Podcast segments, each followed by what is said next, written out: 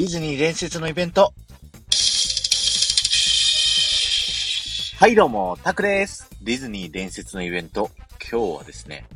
ワンマンスドリーム2ザ・マジック・リブ・ゾーンというショーを紹介したいと思います。このショーは好きな方皆さん多いのではないでしょうか。トゥモローランドのショーベースというね、ショーの、えー、ステージでですね、やっていたショーでですね、ワンマンスドリーム2というだけあってね、1が昔東京ディズニーランドでやっていたんですけど、それのリメイクということで、2というね、ショーが20周年の時にね、始まったというね、そういったステージになっております。もう十何年もね、同じショーをやり続けてたっていうショーなだけあって、ファンの方がね、すごくたくさんいるショーになっております。で、このワンマンスドリームのワンマンって一体誰なのかっていう話なんですけど、これはね、ウォルト・ディズニーの夢なんですよ。だからこそ、最初ね、白黒のミッキーマウスが出てきて、で、それがカラーになって、その後に出てくるのが、ジャングルのキング・ルイというね、そういったことで、このね、あの、夢が叶う場所ガイドで、ウォルト・ディズニーとジャングルブックの話をね、したら何度か喋らせていただいてるんですけど、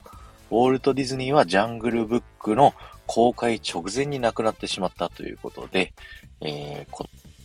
ウォルト・ディズニーが描く夢ってなってるショーの関係では、ジャングルブックが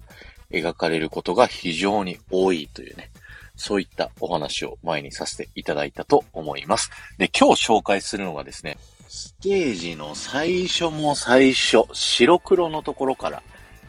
だけ、そこだけ紹介します。最初ミッキーがね、出てきて、その後ミニーちゃんが家から出てきますよね。で、ミッキーがプレゼントを渡して、お花のね、プレゼントを渡すんですけど、ミニーちゃんがそのお花をね、嬉しいと思ってミッキーにチューした瞬間にパッてね、その花がカラーに変わって、で、周りが一気にね、カラーに変わっていくっていうね、そういったえー、ストーリーになっているんですけど、この最初のお花、実は仕組みがね、わかるんですよ。そこのサムネイルにね、ある写真もね、ちょっと際どい写真にさせていただいてるんですけど、まずミニーちゃんがね、こう右手でお花の房を持ってるんですよ。で、ミッキーにチューしてますよね。で、その時左手が、この花束の、なんて言うんだろう、先っちょの部分を持ってるんですよ。で、この先っちょ実は回るようになってまして、チューしてる、チューっていう最中にくるってね、この花の先っちょを回すと、先端にあるね、花たちが白黒からカラーに変わるっていう、そういう仕組みになってるので、ぜひね、見てみてくださいって言ってももうこのショー終わっちゃったんで、あの YouTube とかで、右側からね、あの撮影している動画とかがあればね、ぜひ見てみていただけたらなと思います。えらいマニアックな紹介でしたね。今日は終わりです。ありがとうございました。えこの放送が面白いと思った方は、ぜひハッシュタグディズニー伝説のイベントをタップしていただいて、他のショー紹介も聞いてみてくださいね。そして前回の配信から今回の配信まででコメントいただけた方のお名前をお呼びしたいと思います。えデジエルさん、埼玉のママさん、リボンちゃん、ありがとうございました。明日からね、リボンちゃんがディズニー行くっていうことでね、いやー、羨ましいなーと思います。えー、僕もね、